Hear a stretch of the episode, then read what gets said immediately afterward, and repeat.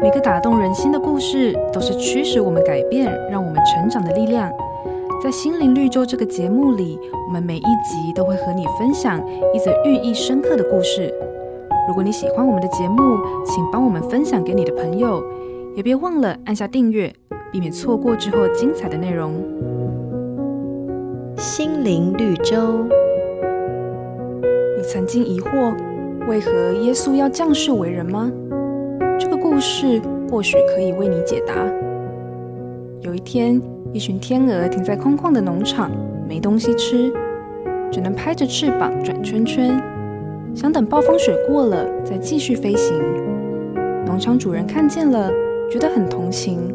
他想，或许可以让这群天鹅到谷仓避一下暴风雪，所以他打开谷仓的门，希望天鹅自己会跑进来。但天鹅们却浑然不知。后来他拿了一些面包。想引诱天鹅进到谷仓里，可是也没有用。他吹口哨，拿扫把赶他们，只是让他们到处乱飞，就是不飞进谷仓。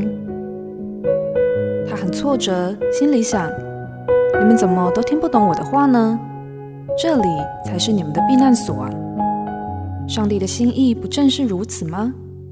我们好像那群天鹅，不晓得要躲到谷仓里去避暴风雪。所以，耶稣道成肉身来到世上，叫一切信他的不至灭亡，反得永生。瑞园银楼与您共享丰富心灵的泉源之旅。